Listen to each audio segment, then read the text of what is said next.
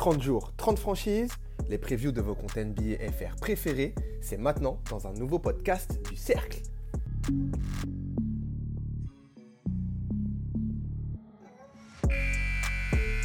Here's again Durant. Oh my goodness. The big fella. The bucket by Gobert. On the kick, corner three from Batum. Yes.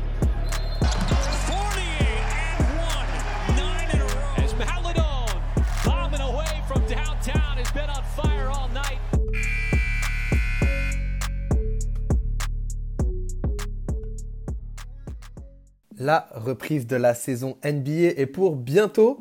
Le podcast Time Out, le média QI Basket et le collectif Le Cercle NBA s'associent pour vous faire patienter comme il se doit avant les premiers matchs de la saison régulière. 30 jours, 30 franchises, vos comptes NBA FR préférés ont été mobilisés pour réaliser des previews avant cette saison anniversaire de la NBA qui célèbre ses 75 ans. On est parti pour cette première édition des grands tours des franchises NBA. Et salut à tous et salut à toutes, c'est Yonim de retour pour ce deuxième épisode de votre série de podcasts qui vous fait vivre l'avant-saison de la NBA, une saison de preview avec tous les comptes FR, toutes les, tous les membres de la communauté basket française. Après avoir parlé du Thunder, on va aujourd'hui parler des Pels, les New Orleans Pelicans. Il y a deux ans, un drôle d'oiseau faisait son nid à la Nouvelle-Orléans. Un phénomène nommé Zion Williamson, vous l'avez reconnu, drafté numéro 1 par la franchise de la Louisiane, avec sa démarche un peu gauche, rappelant plus de l'Albatros que du Pélican. Le Williamson avait pour mission de redonner espoir aux Pels après le départ en 2019 d'Anthony Davis, un piaf encore plus étrange. 11e l'an passé à deux wins du play-in, 13e il y a deux ans.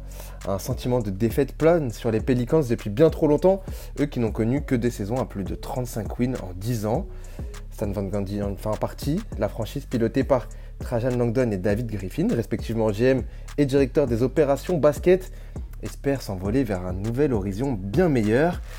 C'est soit ça, soit une chute au classement encore une fois, mais vous le savez, l'important c'est pas la chute, c'est l'atterrissage. Pour mieux vous parler de la franchise cette saison, ses ambitions, son 5 majeur, etc., c'est Elron de Pels Nation France, at Pels-France sur Twitter qui va vous guider dans ce deuxième numéro des tours des franchises NBA. Et pour commencer, comme d'habitude, on va parler de l'été mouvementé des Pels cette année.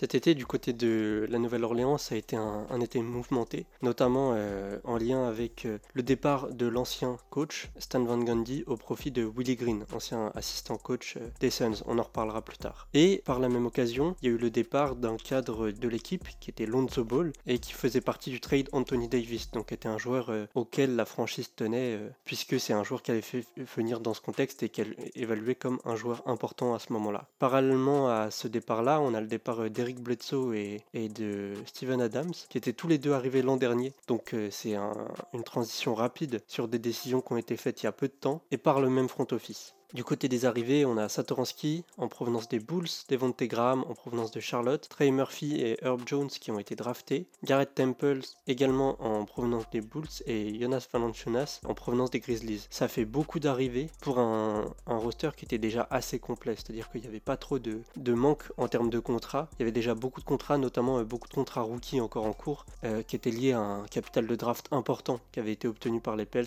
euh, lors du trade d'Anthony Davis puis de celui de Drew Holiday. On a également re-signé Josh Hart et Didi Luzada Silva. Et ensuite, euh, du côté de, des joueurs qui restent, on a Najee Marshall, Zion Williamson, Nikhil Alexander Walker, Brandon Ingram, Kyra Lewis, Billy Hernan Gomez et Jackson Hayes. Euh, donc euh, des joueurs qui étaient déjà présents l'an dernier et qui vont rester là.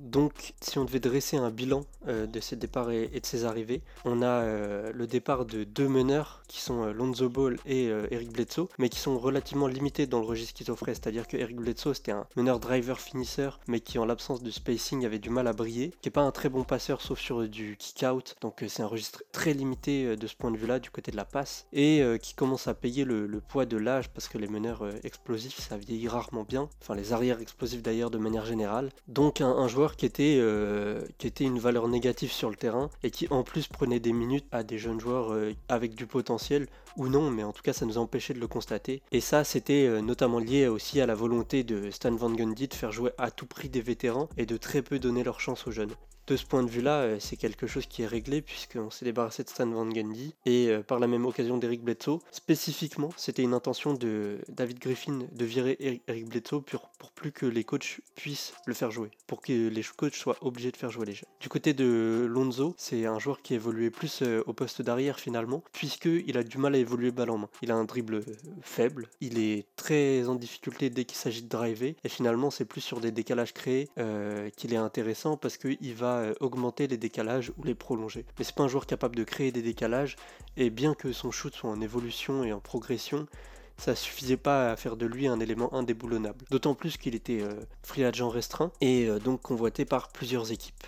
Son départ, le départ de Lonzo Ball, il est compensé par l'arrivée de Devonte Graham et Thomas Satoransky au poste de meneur, ainsi que la promotion probable de Nikhil Alexander Walker au poste 2. Concernant les pivots, on a Steven Adams, qui est un pivot qui avait certes des qualités, euh, qui va être remplacé par Jonas Valanciunas. C'est un léger upgrade. C'est pas un, upgrade significatif, mais c'est un léger upgrade. Et euh, on a fait donc plusieurs euh, paris à moindre coût sur des role-players polyvalents, parce que c'est un peu ça qui peut manquer finalement une équipe quand elle devient compétitive.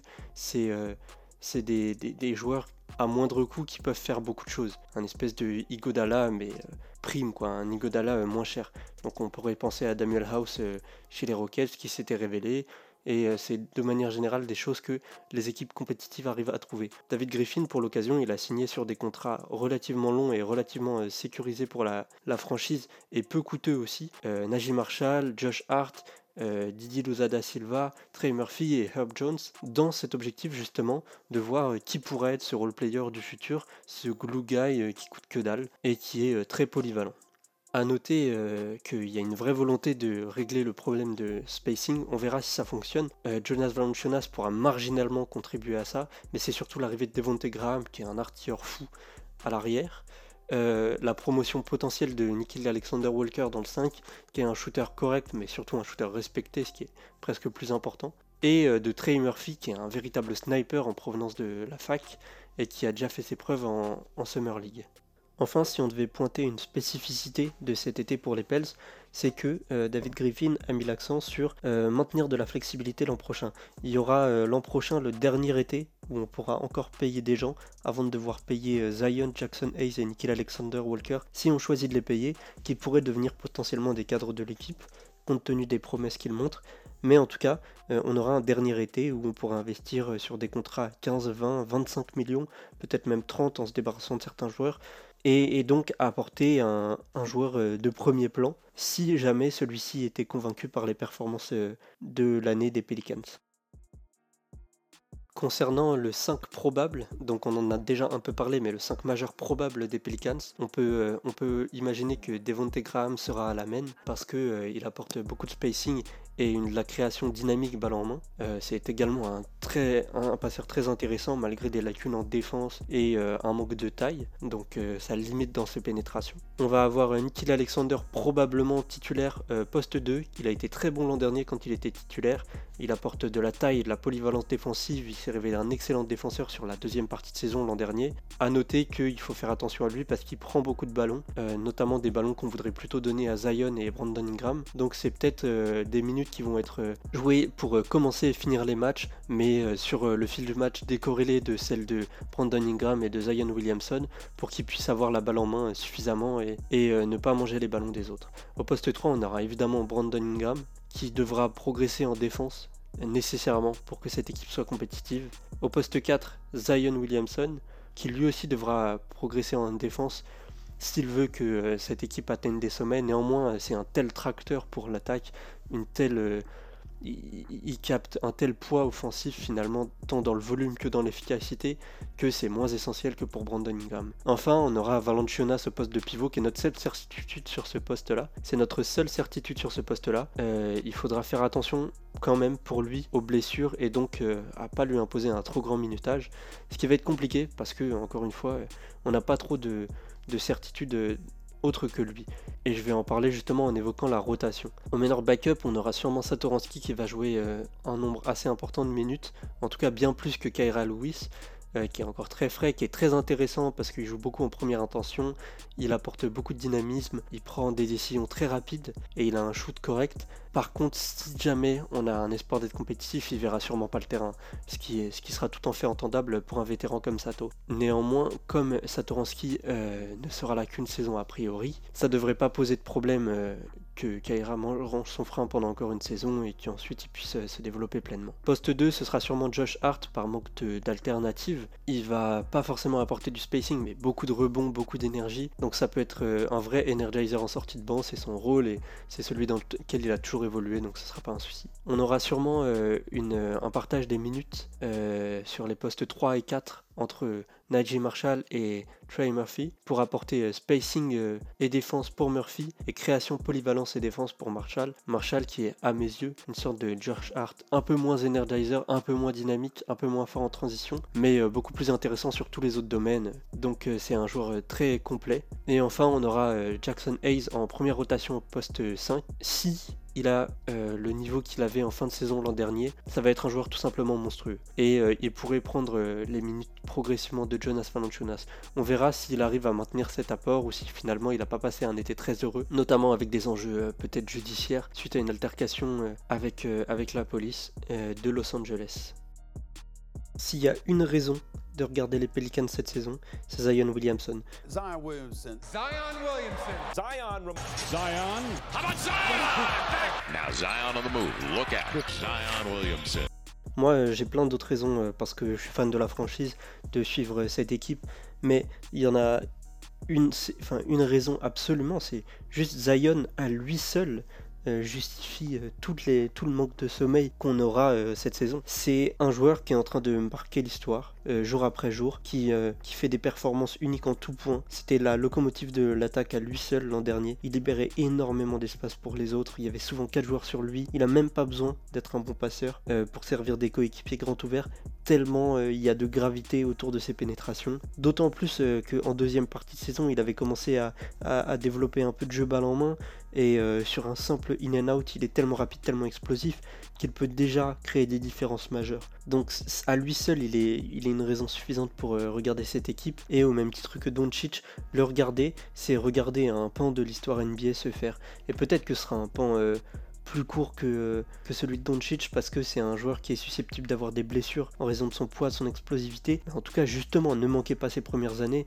au même titre que je suis sûr qu'il y en a qui s'en mordent les doigts d'avoir manqué les, les, premières années de D-Rose euh, avant, avant ses nombreuses blessures. Ne manquez pas les premières années de, de Zion. Au-delà de ça, je pense que le développement de la synergie entre deux jeunes All-Stars que sont Zion Williamson et Brandon Ingram, avec euh, de manière générale un effectif très jeune, très euh, prometteur et très surprenant par bien des aspects, ça vaut le coup de regarder les Pelicans. On vous en voudra pas si vous aimez pas les maillots. Euh, nous-mêmes, on les trouve dégueulasses.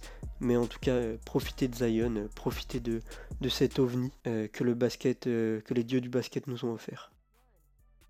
Les Pelicans sont souvent l'objet de rumeurs autour d'un éventuel départ de Zion.